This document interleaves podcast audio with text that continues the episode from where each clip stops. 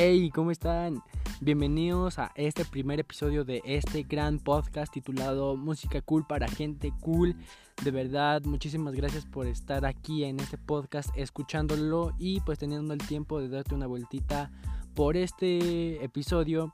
Eh, va a ser un episodio muy interesante. Este, voy a estar respondiendo algunas preguntas que pues en un cuadro de preguntas en mi Instagram eh, pues puse que me dejaran algunas preguntas sobre mi, mi, carrera musical, sobre cualquier cosa que vaya relacionada a mi música.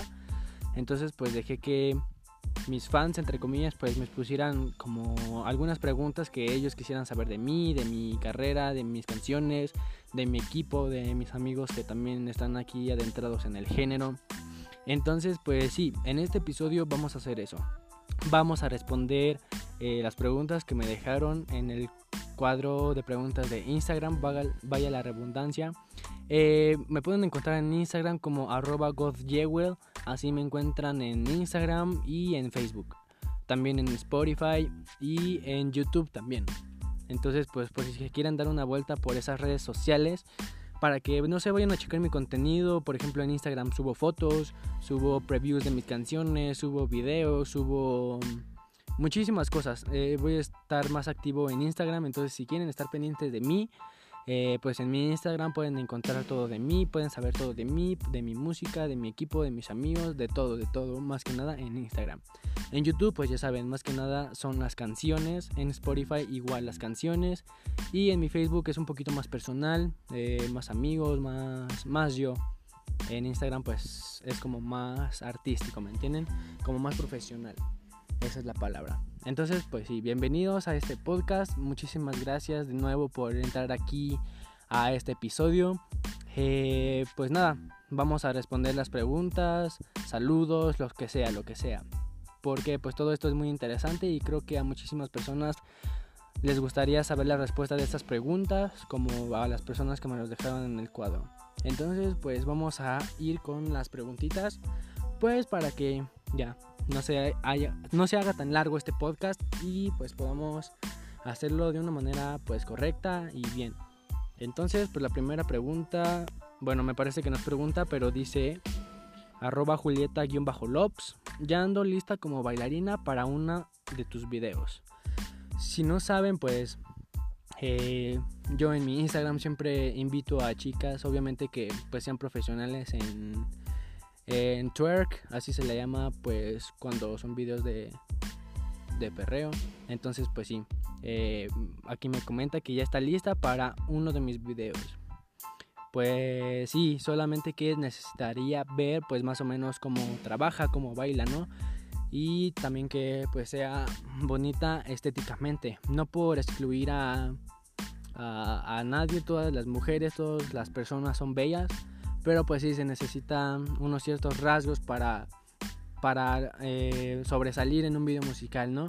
Entonces pues sí, eh, cuando gustes pues mándame tu, eh, tu trabajo, cómo bailas y todo eso. Entonces pues ya después de eso hablaríamos de cómo se manejaría todo de cuánto sería la paga, porque obviamente a las bailarinas que salen en los videos obviamente tienen paga, entonces pues sí, Nada más necesito ver tu trabajo y ya después de eso nos pondríamos de acuerdo.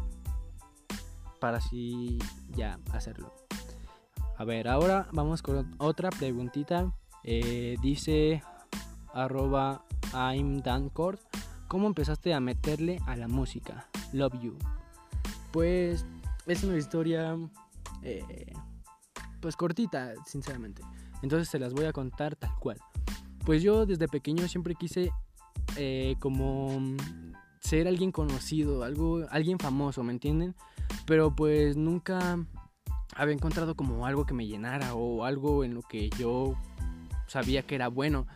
Por ejemplo, pues yo primero, esto casi nadie lo sabe, pero yo empecé a subir eh, videos en YouTube cuando iba como en sexto de primaria. Yo subía videos, me acuerdo que las grababa con la, con la tableta de que nos dieron las de, del CEP. Entonces, pues ya, ya saben, siempre cuando eres niño tienes mucha creatividad, muchas ideas se te vienen en la mente y pues es algo que a mí siempre me ha caracterizado, que no me importa lo que digan de mí, eh, pues cada quien, ¿no? Entonces yo me acuerdo que yo siempre hacía, no sé, 50 cosas sobre mí o reto del Ice Bucket Challenge, que era donde te aventabas este eh, una cubeta de agua fría, creo, me acuerdo, o el Ice Ice Baby que te tenías que meter eh, hielos a la boca, no sé, ya ni me acuerdo de qué trataban cada challenge de, de esos tiempos, pues les digo, cuando yo iba en sexto de primaria. Entonces yo empecé con eso, pero eh, no sé, como que no me llenaba. Entonces al poco tiempo pues cerré el canal, borré todos los videos y ya. Entonces esos videos no los pueden encontrar en ningún lugar, ya ni siquiera yo los tengo. Entonces no, en ningún lugar ya no los van a encontrar por si querían buscarlo. Eh, no, ya no lo van a encontrar, es imposible.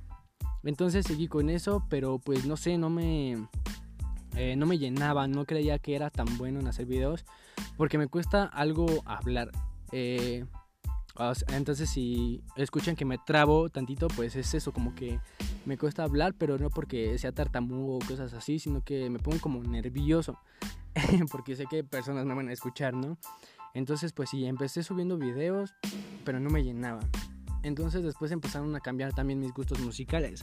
Primero pasó rock, después pasó a la electrónica, cuando estaba muy muy pegada a la electrónica en esos años del 2017 2016, 18, por ahí en esos años, no sé si recuerden o escucharon cuando la música electrónica estaba muy muy pegada, cuando estaba sonando eh, Skrillex, también estaba sonando Avicii, estaba sonando muchos muchos DJs y muchos team de electrónica. Entonces, pues sí, pasó eso, pasó rock, pasó electrónica y pues cuando yo ingresé a la secundaria fue cuando empecé a escuchar este pues el género urbano como tal, ¿no? Primero fue reggaetón, después fue eh, trap, todo lo que pues escucha ahorita. Yo lo empecé a escuchar cuando iba en en primero de secundaria. Yo recuerdo que pues en, en esas fechas yo ya empezaba a adentrarme en este rollo. Me gustaba cómo hacían los videos musicales con las chavas, que salían con carros, que el juego de palabras que hacían en, al momento de cantar, no sé, a mí me gustaba mucho. Y dije, wow, yo quiero, yo quiero cantar, yo quiero hacer algo. Entonces dije, esto me gusta mucho, ¿por qué no lo pongo en marcha? Y recuerdo que ya pues pasó este primero de secundaria, segundo de secundaria, tercero de secundaria. Y fue como por tercero de secundaria cuando de verdad me dieron ganas de adentrarme entonces pues yo buscaba en YouTube así como instrumentales de reggaetón y yo me ponía siempre en las noches en la sala a, escribir, tratar de escribir alguna letra y me, acuerdo que a veces mi familia se molestaba porque pues no sabían lo que estaba haciendo. Eh, nunca les había dicho, no, pues estoy escribiendo canciones o cosas así. Entonces pues les molestaba a veces el ruido en la noche porque pues ya todos estaban dormidos y yo estaba tarareando canciones o así y pues sí se molestaban un poquito. Entonces pues ya pasó eso y fue cuando entré a la prepa, pasó todo esto de la pandemia y recuerdo que fue el año pasado eh, por junio que yo dije, no, o sea, ya tengo que empezar a hacer las cosas profesionales si de verdad quiero hacer esto. Entonces recuerdo que en junio yo empezaba a buscar muchas compañías de música, muchos managers, muchos productores que pues me, que me dijeran, ¿sabes qué? Caer al estudio, vamos a hacer algo, tal. Entonces pues tardó un poquito en llegar a eso, pero pues como siempre, la constancia y todo te va a llevar a algo bueno. Entonces yo nunca paraba de estar buscando compañías, equipos, productores. Y pues no sé, eh, recuerdo que un día yo conseguí hablar con un manager de una compañía que no voy a decir el nombre porque ya no, formo parte de esa compañía. Recuerdo que me dijo, no, pues mándame algún material tuyo. En ese entonces pues yo ni siquiera había ido a algún estudio a grabar, así que solo grabé con mi celular y le dije, bueno, mira, no es grabado en algún estudio profesional o pues algún estudio como tal, con micrófono, no, no, no, nada. Yo solo grabé con mi celular, te lo mando. Y pues no sé, supongo que le gustó y me dijo, pues sabes qué, vamos a meterle, caíle al estudio tal día.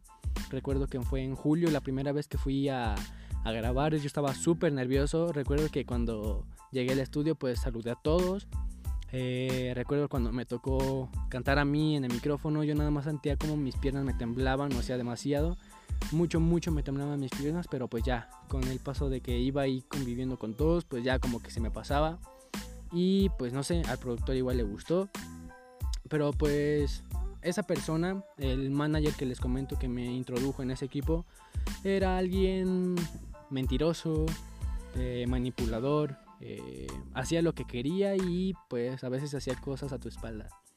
Entonces pues tres miembros de los que estábamos en ese equipo nos dimos cuenta pues de lo que él estaba haciendo y que éramos el productor, otro cantante y yo. Nos dimos cuenta de eso, así que yo le dije al productor, oye pues o sea, tú produces bien, haces instrumentales padres, editas bien las voces, entonces tú tienes con qué eh, hacer crecer un equipo.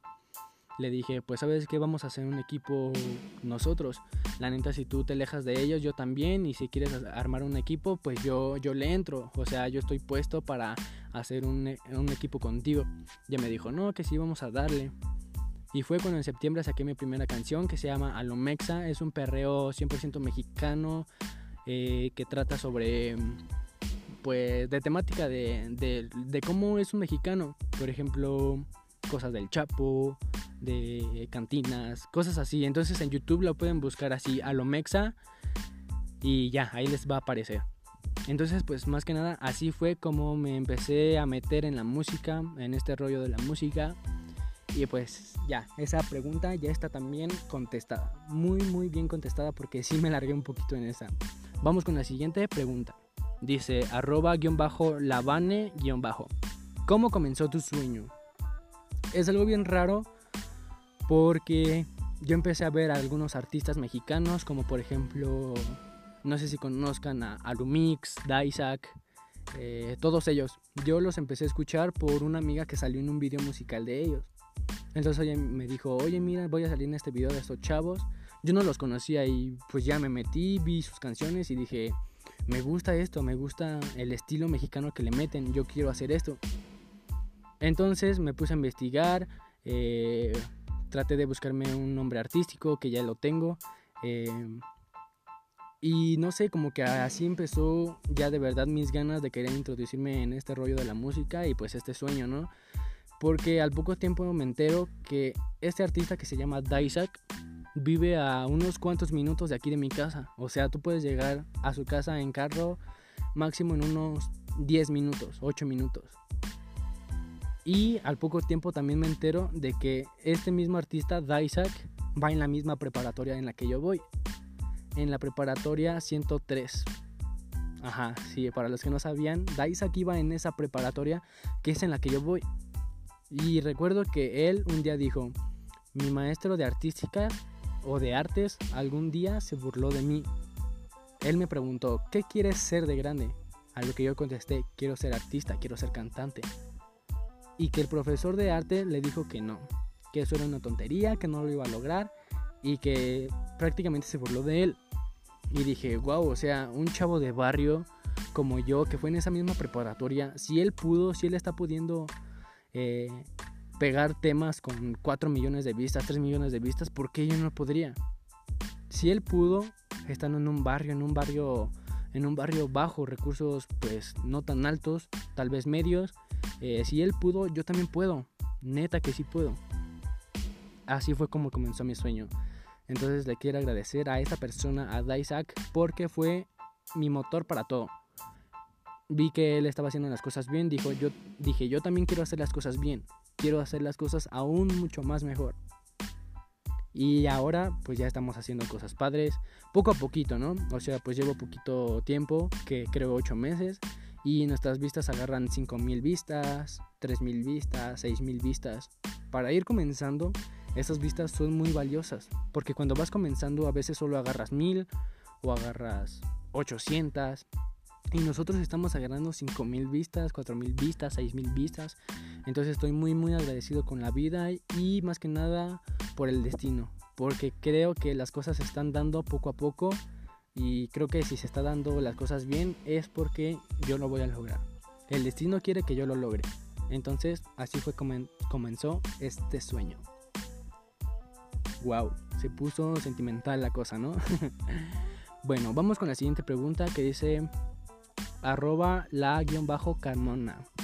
¿Qué te motiva para seguir con la música?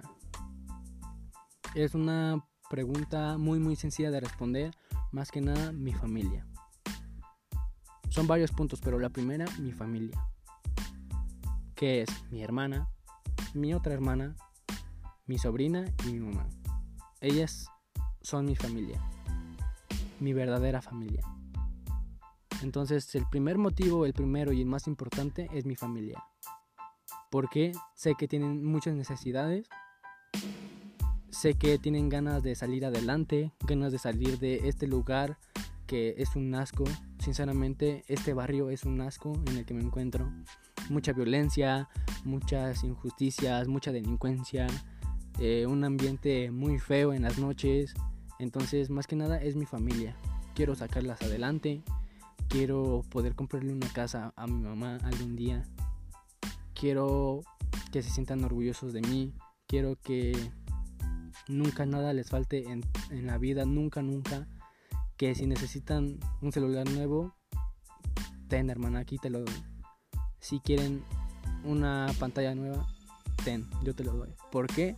Porque han sacrificado tanto por mí que yo estoy agradecido eternamente con todas ellas con mis hermanas, con mi mamá y con toda mi familia. Estoy muy muy agradecido y sé que a veces se han quedado con ganas de algo, con, con solo la razón para complacerme a mí en algo. Y les agradezco a ellas porque nunca me ha faltado comida, nunca me ha faltado zapatos, tenis, nunca me ha faltado ropa, nunca me ha faltado nada. Siempre están ahí para mí buenas o malas, siempre están ahí para mí presentes y es algo que lo voy a tener siempre en mi corazón y en mi vida, siempre las voy a tener presentes a ellas, pase lo que pase, van a ser siempre lo mejor de mi vida porque siempre han estado para mí y sé que por mucho tiempo va a seguir siendo así. Entonces, ese es el primer motivo de del por qué quiero seguir con la música y del que me motiva a seguir en la música. Es eso, mi familia. Ya otra cosa, pues, ¿qué te digo? No sé, la fama. Me gustaría algún día llegar a ser este, alguien famoso, alguien conocido. Es, creo, que se, creo que se siente bien, ¿no? Tal vez al pasar de los tiempos los artistas como que se esperan, no sé, pero siento o me imagino que al principio es muy bonito. Yo quiero llegar a tener esa sensación de estar en una tarima con 100.000 personas cantando en coro mis canciones que yo en un cuarto escribí. Eso también me motiva demasiado. Me motiva que yo me imagino en un concierto eh, lleno, ningún asiento vacío, cantando mis canciones y que todo el mundo se la sepa. Eso es algo que siempre me imagino, es algo que siempre cuando me lo imagino me motiva a seguir en esto y siempre digo, ya comencé en este rollo de la música, ya comencé, ya no voy a parar. Si llego a parar, ya perdí. Porque cuando te caes no es cuando pierdes. Pierdes cuando te caes y ya no te levantas. Esa es la verdadera razón por la que también quiero seguir en la música. Entonces recuerden esto. No pierdes cuando te caes. Pierdes cuando te caes y ya no te levantas. Ya no lo vuelves a intentar. Entonces, pues sí, eso también es otro motivo para yo querer seguir en este rollo de la música. Y pues nada, ya son todas las preguntas. Hay más, pero ya se está haciendo algo largo este podcast. Y no queremos que se haga de 40 minutos o media hora. Eh, pues no sé, a lo mejor unos veintitantos minutitos estaría perfecto. Entonces, pues este episodio lo vamos a dejar hasta aquí. Espero que las personas que se quieran introducir en este rollo de la música, en esta industria, en este mercado, porque es un mercado. Por más que digas, ay, me encanta, me apasiona la música, también es un negocio, también es un mercado, también puedes llegar a vivir de esto, eh, puedes ganar dinero de esto, de algo que te gusta, pero pues obviamente con dedicación, trabajo, constancia, sacrificios, inversión, tanto tiempo, dinero, eh, muchos momentos importantes tienes que cambiarlos por estar en un estudio, por estar en una filmación de video, por estar dando un show. Entonces sí es un gran sacrificio entrar en la música. Entonces piénsenlo bien si quieren entrar en este rollo de la música porque sí es mucho trabajo. Muchos dicen, ah, pues ya nada más graban lo que sea y generan muchos dólares. No es así. Para nada que es así. Es muchísimo trabajo. Y nunca lo vas a, nunca lo vas a entender hasta que estés en este lado. Hasta que estés en mi lado. Porque créanme que yo pensaba lo mismo. Yo decía, ah, pues ellos ganan millones y, y, y ya ellos se van a viajar y todo. No, sí ganan dinero, pero también tienen muchos gastos que cubre gran parte de ese dinero. Productores, video. ¿Saben cuánto, cuánto, cuánto cuesta un video como los de Bad Bunny y todos ellos? Fácilmente medio millón de pesos. Así se los digo, 400 mil pesos, 500 mil pesos o hasta dólares, un video de esa calidad. Entonces pónganse a pensar que si ganan un millón en tres meses y después de esos tres meses tienen que grabar eh, dos videos musicales, ya se perdió ese millón, ya no tienen dinero hasta que se vuelva a generar dinero de esos nuevos videos, de esas nuevas canciones.